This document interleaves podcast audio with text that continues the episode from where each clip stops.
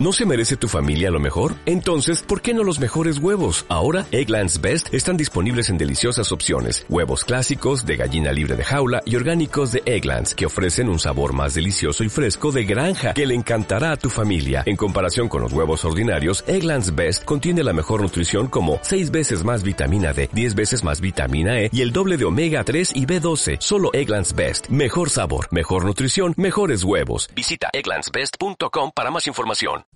Si me preguntaran en estos momentos de qué sentiría si estuviera nuevamente en el hospital, respondería lo peor.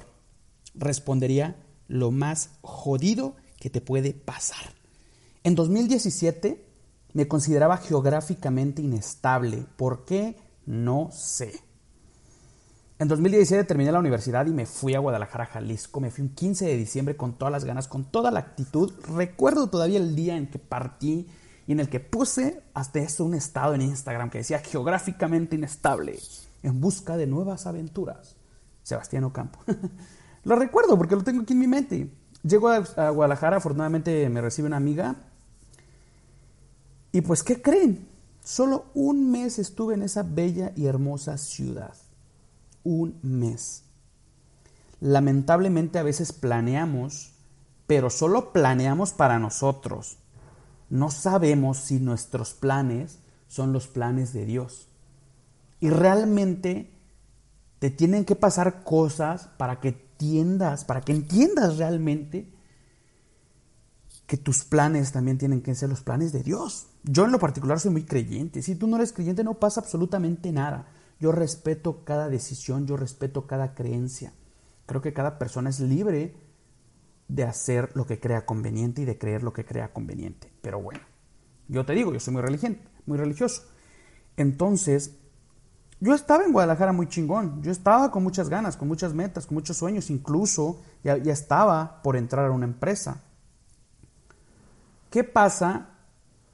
Que me caigo, me caigo, pero una caída, ¡pum!, dolorosa. Una caída que todavía me acuerdo y me pone los pelitos de punta, porque realmente yo el 2 de enero estaba regresando a Comitán de Domingo, de Domínguez, Domingos, y el 5 de enero estaba en el hospital internado. Estaba en el hospital moribundo, como por ahí le dicen. Estaba mal, realmente mal. Estaba pasándola muy, muy, muy cañón. Empezando el 2018, yo en una cama en un hospital. Cuando veía a mis tíos, realmente agradecía a mi familia. Cuando veía a mis tíos estar ahí toda la noche, desvelarse, no dormir por verme, realmente agradecía a mi familia y me di cuenta que la familia es el núcleo más importante. Lamentablemente antes de eso me valía, podía estar un mes, dos meses sin, ir a ver a mi familia. Y me di cuenta que la familia, sin importar lo que, te, lo que estés haciendo, ellos siempre están ahí contigo, ellos siempre están ahí apoyándote. Lo entendí, agradecí me di cuenta que son el pilar, que siempre ellos están, en las buenas, en las malas y en las más peores. Afortunadamente no hay mal que dure 100 años, pero créanme, cuando estás enfermo o enferma, crees que no te vas a componer, crees que no te vas a curar. Yo decía, ya, o sea, ya, ¿cuándo voy a poder hacer mis cosas? ¿Cuándo voy a poder ser el mismo Sebastián de antes? ¿Cuándo?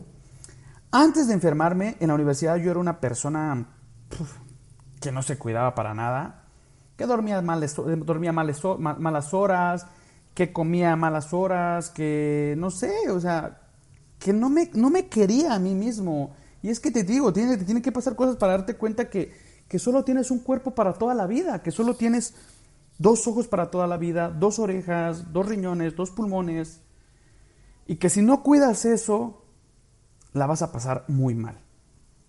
Afortunadamente, como les digo, me curé, la, la, pasé mal, pero después ya me puse otra vez en sintonía, me sentí bien nuevamente y empecé a agradecer cada día de mi existencia.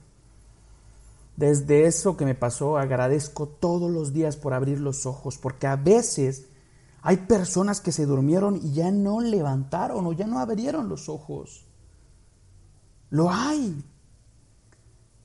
créeme, no tienes que esperar a que te pase algo mal para darte cuenta de lo grandioso que es vivir, de lo, de lo chingón que es estar con salud, de lo chingón que es pararte y hacer tus cosas. No te tiene que pasar algo malo.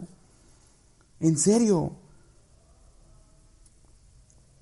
Lamentablemente hay muchas historias de, personas que, que, eran antes muy egoístas, que les valía, que después tuvieron un accidente, que quedaron inválidos y que a través de eso se dieron cuenta de lo mal que estaban y en base a eso crearon cosas positivas y encontraron un significado y un propósito a su vida. Lo hay, hay historias demasiadas, pero tú no tienes que, tu, tu vida no tiene que ser esa historia. Date cuenta que si ahorita estás bien, tienes la oportunidad de hacer lo que realmente quieras y veas necesario. Seguir tus sueños. Aunque suene cliché, hacer lo que tu corazón te diga. No esperes a estar en una silla de ruedas, no esperes a que te pase algo malo para darte cuenta de lo chingón que es vivir. Por favor, afortunadamente yo no me pasó algo tan grave, fue una operación, pero pero tampoco era una gripa, o sea, era una operación. Pero me di cuenta, abrí los ojos. Tropecé, sí, me caí también, pero me levanté. Y aquí estamos ahorita con toda la actitud, con muchas ganas de seguir superándonos y de seguir creciendo. Crear para crecer y crecer para crear. Crezcamos. Todos los días tenemos la oportunidad de ser mejores personas. El mundo necesita mejores personas. Agradezcamos nuestra vida y agradezcamos cada segundo de nuestra existencia. Este fue el quinto episodio de mi podcast. Te agradezco muchísimo si llegaste a esta parte. Si te gustó, espero puedes compartirlo, dejarme un mensajito. O no sé, simplemente con el escucharlo se agradece. Que tengas un excelente día, una excelente tarde, una excelente noche. Te mando un fuerte abrazo y mis mejores deseos siempre. Amigo Sebastián Ocampo.